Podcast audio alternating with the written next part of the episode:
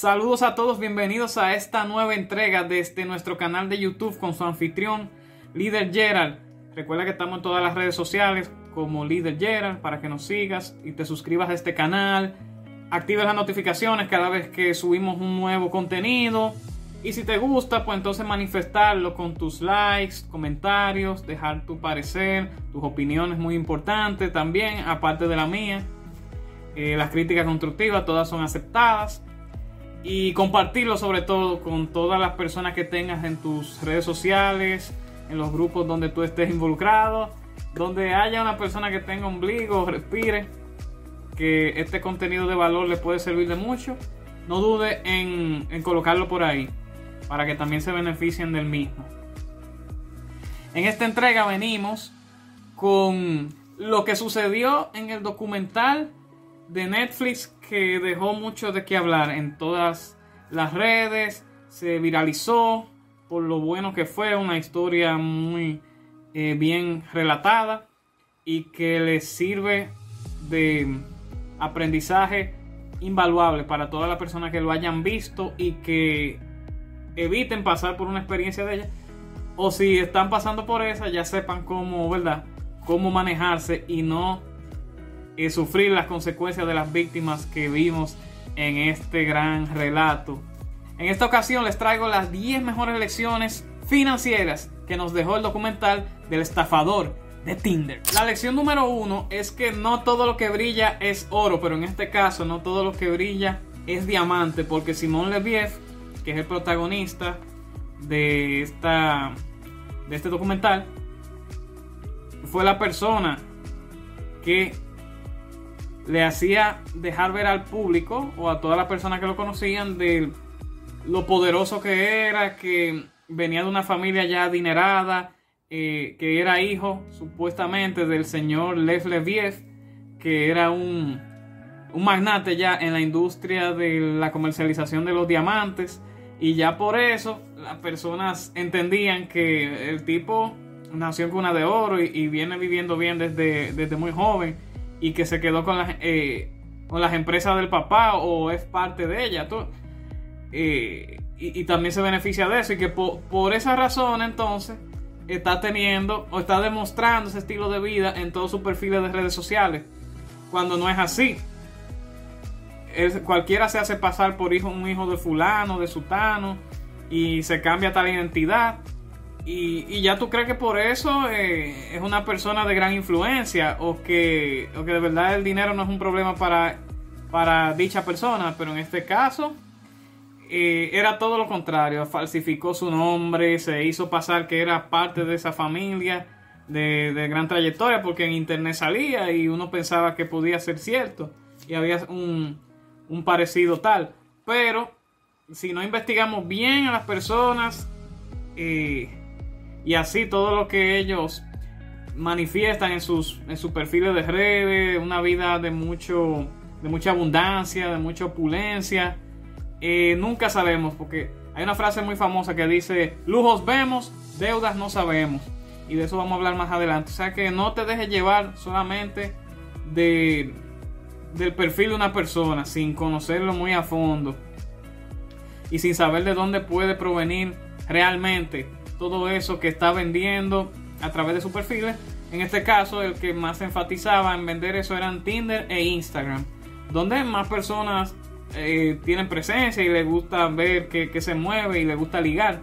O sea que nunca te dejes llevar solamente de lo que tú estás viendo a simple vista, por foto, por video, porque cualquiera puede hacer un aparataje con, con todas las cosas lujosas que hay por ahí, eh, todas las cosas materiales que pueden atraer a cualquier persona que busque, ¿verdad? Que esté buscando el amor eh, por cualquiera de esas plataformas. La lección número 2 va conectada mucho con la 1 y es que no te estés dando los lujos sin primero crear los flujos. O sea, él era una persona que le gustaba, ¿verdad? Enseñar una vida lujosa en todas las redes sociales. Porque, seamos sinceros, la, vida lujosa y todos esos... Eh, todas esas cosas materiales que son atractivas al ojo, eh, así mismo como dice el adjetivo, atraen a las personas, a personas que se pueden hacer pasar por amigos, por amigos solamente para compartir contigo ese estilo de vida.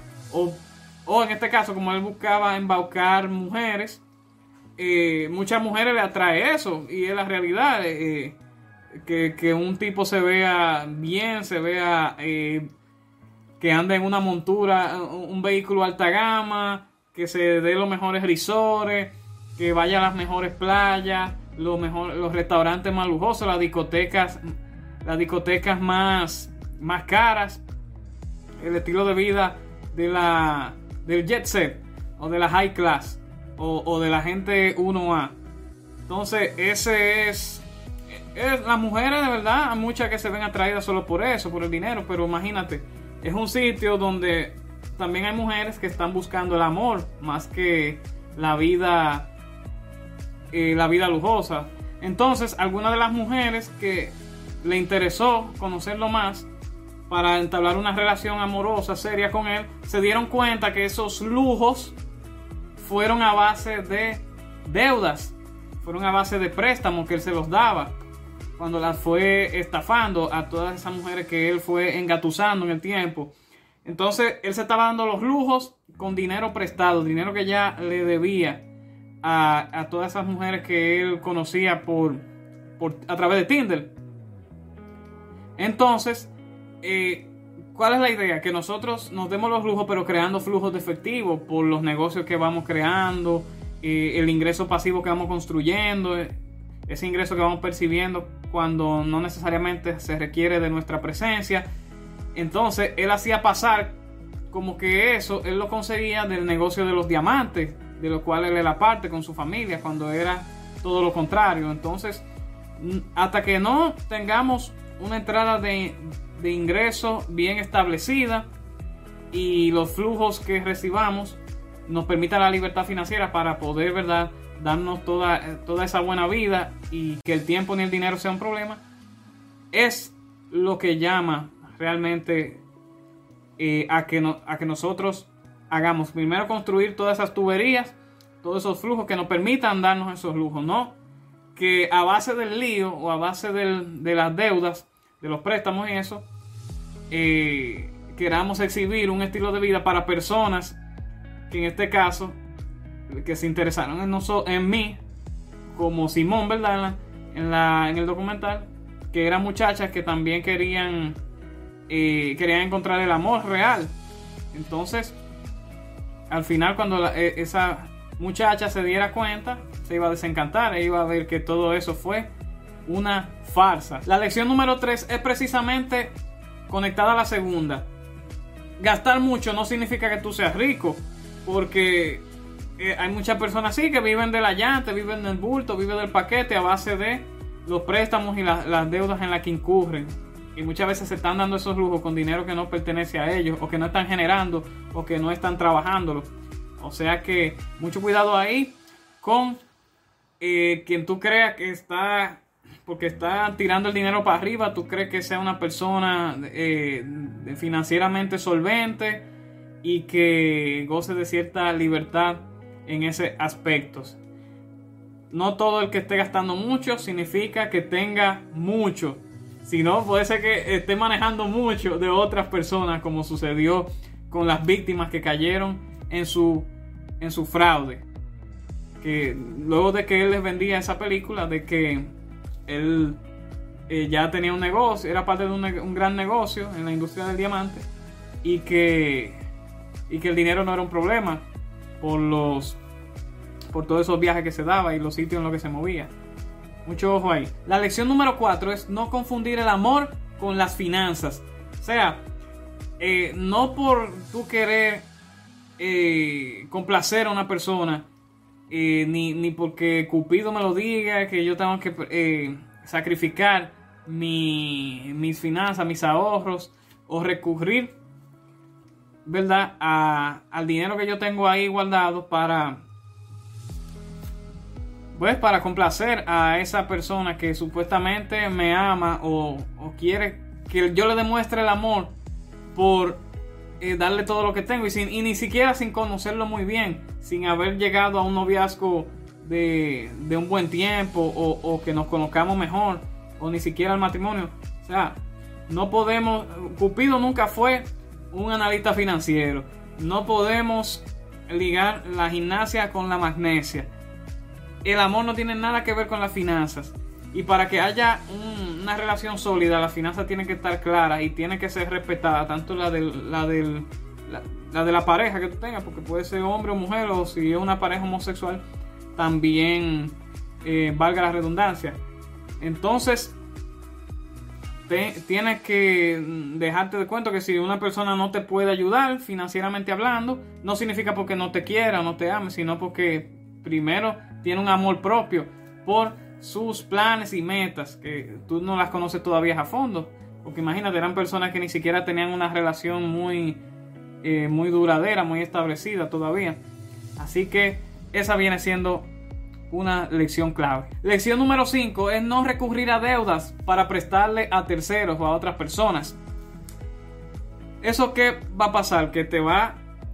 Si, si tú le prestas a una persona sin, la, sin esa confianza, sin, esa seguridad, diga, en este caso, de que te vaya a pagar, de que te vaya a cumplir, porque le vendió esa película, de que, que una persona tan millonaria no iba a necesitar tanto préstamo, puede conocer otro millonario que se lo puedan prestar con mayor facilidad. Eh, esa chica debieron pensar en eso, ¿ustedes no creen? Entonces, no te puedes confiar fácilmente de una persona que, porque tú le veas que tiene todo se está dando todos los lujos del mundo, tú puedes prestarle a ciegas. Ahí estás sacrificando tus, como decía, tus planes de vida, eh, dinero que tú tienes pensado eh, invertir en, muchos proyectos o para, o para cualquier eventualidad que pueda presentarse en tu vida, pero no en la del otro. Entonces tienes que tener cuidado, mucho cuidado con eso. Y sin una garantía, imagínense, y sin eh, sin escrúpulos. No se puede estar prestando a ciegas. Y aparte de eso, no solamente te puede quedar en la quiebra, vas a pagar unos intereses altísimos si tú no puedes costear o abonar lo necesario para mantener tu buro de crédito sano. Porque al final, de, al, final de cuentas no es el crédito de la persona que se está dañando al que yo le estoy prestando o, al que yo le estoy sirviendo de acreedor. Es el, el crédito mío que se va a afectar por los acreedores que me están, eh, que me están financiando a mí para yo entonces ayudar a esa persona. O sea, que ten cuidado con afectar tu historial crediticio por querer eh, complacer a alguien o, o, cubrir la emergencia de, una, de un tercero en tu vida. No importa, eh, puede ser la persona más sagrada, puede ser hasta el Papa, pero tiene que tener mucho cuidado. Tú lo puedes ayudar hasta cierto punto sin que sacrifique demasiado lo que puede ser tu estabilidad financiera y la, tu perfil también como, como usuario dentro de las entidades bancarias. La sexta lección es que los ahorros y el fondo de emergencia son sagrados. O sea, no podemos sacrificar demasiado nuestros ahorros porque como mencionaba en un punto anterior, son para propósitos que ya hemos establecido hace tiempo. No podemos venir de un momento a otro a querer eh, solventar eso. Y los fondos de emergencia son para emergencias ya sea personales o familiares. El fondo de emergencia solamente para eso, eventualidades personales, familiares o cosas que se pueden presentar en cualquier momento que sean de tu incumbencia, no de la de un tercero. Por eso tiene que tener cuidado. E, ese dinero no se toca, se deja ahí tranquilito, cogiendo sus intereses en, un, en una cuenta de ahorro, o mejor aún en un fondo de un fondo de inversión líquido que lo podamos obtener eh, lo más pronto posible en caso de que necesitamos cubrir cualquier eh, cualquier emergencia, cualquier eventualidad, que su nombre lo dice prácticamente. Y los ahorros tienen cada uno su propósito. Eh, así que no podemos interrumpir ese propósito, tenemos que eh, sacarlo aparte para que no interrumpa, para que no interrumpa nuestros planes. Y los ahorros no podemos venir de un momento a otro a querer romper el cochinito para entonces eh, improvisar con ellos, ¿no? Esos ahorros tenían previamente ya un plan bien establecido, un propósito de vida que eh, mediante la inversión de ese, de ese clavo que tenemos, pues entonces va en eh, concretando eh, todos esos todos esos planes que nos trazamos, el propósito que tenemos establecido y esos sueños que queremos alcanzar en la vida. Para eso nos bajamos a, sacar parte de nuestro sueldo o de nuestras o de nuestros ingresos por diversas por diversas inversiones o, o actividades extracurriculares que realicemos. Así que mucho cuidado con sacrificar de un momento a otro para cubrir las emergencias de una persona que vino prácticamente de hace poco tiempo a querer eh, involucrarse en nuestras vidas. Séptima lección es exigir siempre una garantía de pago, ya sea por un activo o que te firmen un pagaré o que eh, cualquier cosa quede contigo en caso de que, de que te falle la persona, pues, eh, puedas obtener de regreso tus fondos para poder abonar, para poder cumplir con tus compromisos de deuda en lo que tú te involucraste para poder ayudar a esa persona. Que una de las chicas incluso cometió el error en la, en la, en, la historia de que eh, quiso venir a cogerle un reloj de lo que él tenía para poder entonces recuperar el dinero que le había prestado y resultó a, saber, resultó ser como buen buen mentiroso que era Simón que el reloj era falso. Y ya tú sabes, en la casa de empeño, en la joyería, no le dieron el dinero que ella estaba esperando recibir por ese, por dicho reloj. Eh, hay una de las chicas que sí fue inteligente y le sacó parte de su, de, su inventario de ropa que tenía de marca eh, del closet para poder entonces recuperar parte de lo perdido, pero era mejor.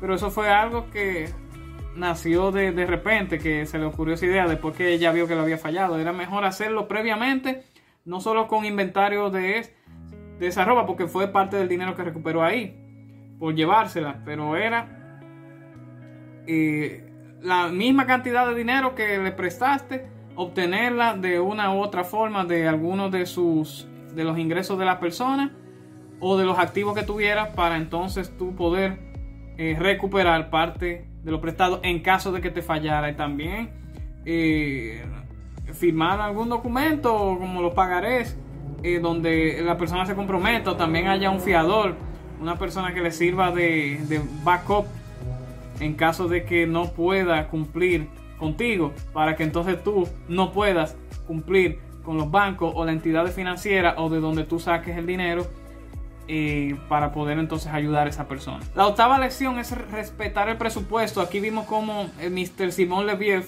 que no era su nombre al final de, todo, porque todo era una, una falsa eh, con respecto a su identidad.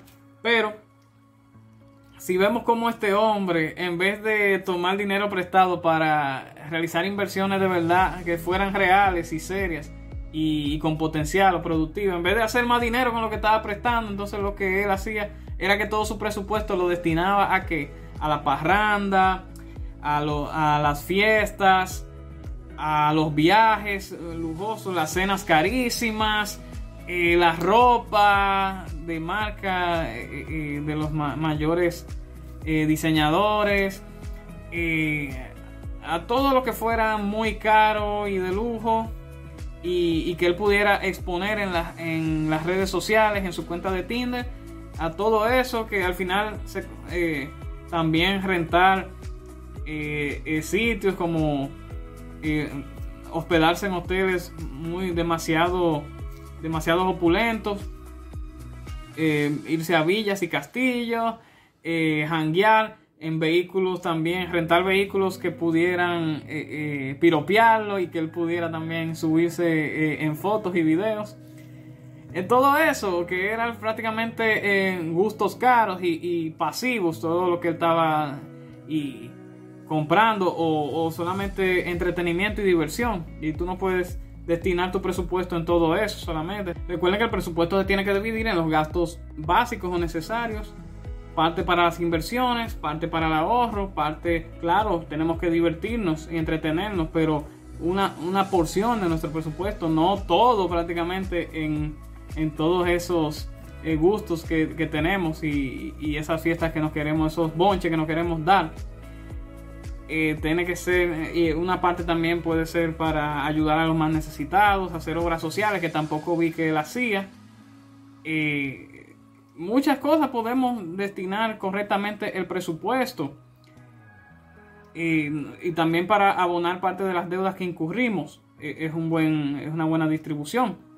Porque no tampoco que no nos vamos a endeudar, sino tomar deudas buenas que sí podamos eh, solventar, podamos cubrir y que sea para algún proyecto en especial que tengamos, algún, alguna, algún otro activo que queramos construir. Así sí, va, eh, sí se puede justificar. Pero no eh, que el presupuesto no se nos salga de las manos y solamente para querer impresionar a, otros o a otras como él quería y después querer estafarles eh, vendiéndoles eh, ese, estilo de, ese estilo de vida y, y cualquier otra cosa que, le, que, que, él les prometió durante todas las conversaciones que sostuví, sostuvían por por WhatsApp y por el mismo Tinder. La novena lección es vende todo aquello que esté a tu alcance para poder abonar o saldar deudas. Hay una de las muchachas que fue la última que relató su historia con Simón, eh, donde ella sí le sacó parte del inventario que él tenía, que eran su ropa de marca, y comenzó a venderlas, comenzó a vender cosas. Eh, incluyendo esa ropa en una página que ya se creó un perfil en eBay y otra página así de tienda virtual y los aplicó bien para entonces sacar parte del dinero que le debía y poder eh, cumplir con sus compromisos. O sea, si hay cosas que tienes corotos, tienes eh, muchas de esas cosas que no utilizas en tu, en tu casa, en tu garaje, donde sea que tú lo tengas, comienza eh, a salir de ella, a venderlas. No solamente las que Simón le, le, pudo, le pudo devolver, sino también todas las que usted tenga por ahí eh, que hay mucha gente que compra ropa y ni siquiera la utiliza o la usa muy poco. Eh, también hay aparatos que uno compra que no le está dando el uso que en un momento creyó que le iba a dar. O cosas que ya eh, está fuera de su alcance, de su necesidad. Póngalas ahí y saque dinero de eso. comienza un negocio de, de vender productos, vender servicios también en su tiempo libre eh, eh, genere ese dinero extra que después se puede convertir en, su principal fuente de ingreso y en un negocio muy rentable.